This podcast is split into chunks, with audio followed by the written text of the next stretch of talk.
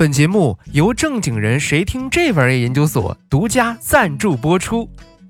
小智抖包袱，听听更舒服。欢迎大家光临生活调料铺，我是口音游走在孜然和椒盐之间的掌柜的小智，欢迎大家的光临。啊，大家好，大家好啊，我小智又回来了。今天呢是正月十五元宵节，小智呀要送上美好的祝福，祝愿大家都。团团圆圆，圆圆满满。哎，可能有朋友会说了，咦，小智你怎么失踪了呢？哪儿去了？哎，这话说的当然是过年去了呗。想着大家都休息了啊，我也就堂而皇之的去休息了啊。嗯，本来打算过年期间更新的，结果那天刚好遇上情人节，哎，那心思你懂的，对吧？哎，我才不想看着你们一个个都在这过节，然后我在这苦哈哈的做节目呢。再说了，那天大家都在兴高采烈的过节，哪有心情听我做节目呀？还有啥比恋爱更香吗？哎，还真有，那就是钱。哎，不过这人的惰性是真的很可怕。那句话怎么说来着？一时拖延一时爽，一直拖延一直爽呀。这一个不经意之间呢，这年就过完了啊！这一晃呢，两个星期就过去了，大家都过得咋样啊？哎呀，我这个年嘛，真的是过得太好笑了啊！除夕的时候呢，参与的几家大公司的几十个亿的项目，大家都咋样了啊？我反正是圆满结束了。不过尴尬的是呢，就是我看节目的时候看太入神了，直接忘了红包已经可以开了。然后过了十二点之后，发现哎找不到了，特别特别着急啊！就在网上搜了一堆攻略之后，终于失而复得，哇，那心情啊，别提有多美了。然后我就点开了那个红包，哇，一块五毛八。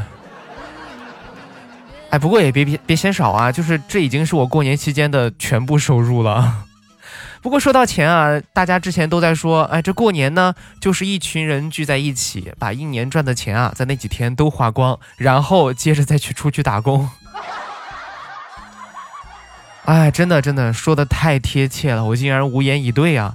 现在啊，大家都对钱比较敏感啊，所以都挺怕过年的，因为啊，最怕家里的穷亲戚来借钱了。于是呀，我们家的人都纷纷劝我别回家过年了。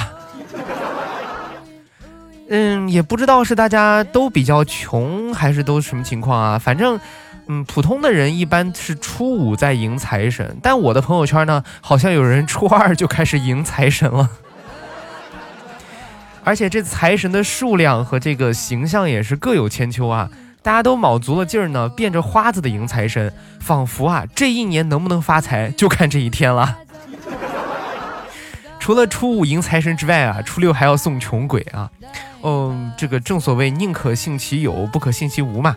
于是我们几个好朋友呢，就建了一个群，名字就叫“初六送穷鬼”。但是呢，这个群刚建好呀，我就被直接踢出群聊了。嗨，想必我有多穷，大家都已经知道了吧。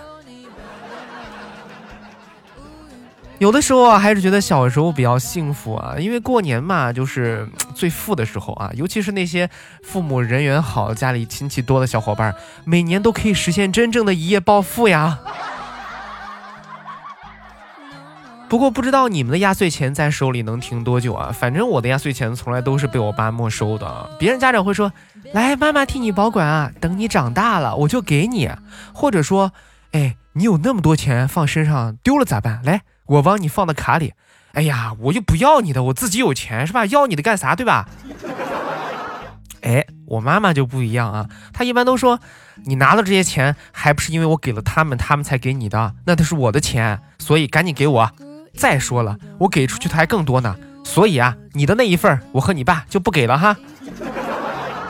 哎，所以你们知道了吧？每年呢，我不仅没有收到别人给的压岁钱，连我爸妈给我的呀，都直接省了。说起来呀，这孩子们还真的是压岁钱的搬运工呢。长大之后再看这个事儿吧，就觉得很疑惑：为什么压岁钱要给那些三四岁还不会花钱的小朋友，而不是给我们这些刚好会花钱又特别缺钱的大宝贝儿呢？所以，其实最惨的不是那些小孩子的压岁钱被父母没收了，而是我们这些自己已经很穷了，却要给孩子们发钱的人呢。反正呢，发完压岁钱之后啊，钱包就基本上空空如也了。但是总想着让自己开心一下啊，那就看个电影呗。今年的春节档啊，有很多的好片子啊，于是就想看看朋友圈有哪些推荐。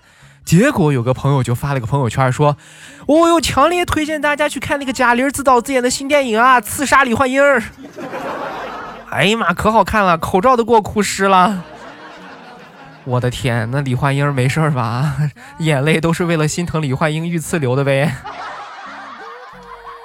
然后呢，我就看到啊，果然下面就有人回复说：“哎，你咋那么没文化呢？那部电影叫啥名字？明明叫《刺杀李莲英》啊！”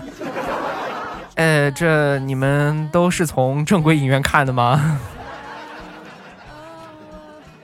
这春节假期啊，很快就过完了啊。为了省钱呢，我买了一个廉价航空的机票。在赶往机场的途中呢，我的手机提示我说：“哎，主人，是否需要帮你节省流量啊？”我很高兴的点了个是。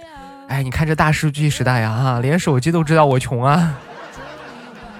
哎，然后真的神奇的事情就发生了，我看视频居然都没有广告了。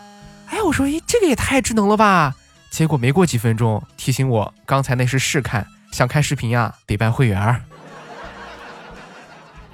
真的，这年头真的太难了。不过眼见着就要看到机场了，我也就没有再看那些视频了。过了安检之后呢，我们就在候机区里面休息。大家知道啊，一般的这个廉价航空呢是不会发放这个航空餐的。于是我呢就自己准备了几个小面包啊，对付几口水得了。结果我对面啊有个大哥啊，那真的是绝了，你知道吧？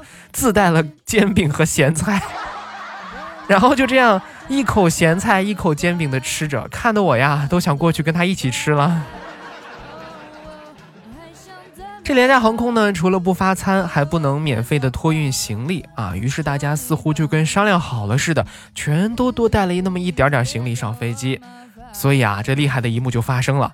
你可能想不到啊，这飞机延误的原因有千万种，可是谁能想到，居然是因为行李放不下而延误了呀？哇，当时那场面啊，这机舱啊，就好像硬座的这个车厢，行李都在过道里啊，堵得到处都是。哎，也是心疼这空乘们啊！不仅要负责安排行李，还要在飞机上表演卖货，而且有的小姐姐边演示边笑场，那画面别提有多美了。哎，打工人果然都不容易啊！这好不容易呢，结束了这难忘的行程啊，刚进到小区，看到垃圾桶旁边有一对母子啊，这妈妈就问儿子说：“宝贝儿啊，你爸爸是什么垃圾呀？”儿子说。有害垃圾，然后啊，就看到这妈妈欣慰的拍了拍儿子的头，说：“真不错，走，妈妈带你买糖去。”哎呀，好啦，以上呢就是本期的节目了啊！祝愿大家天天开心，欢乐常在啊！这里是生活调料铺，我们下期节目接着聊喽。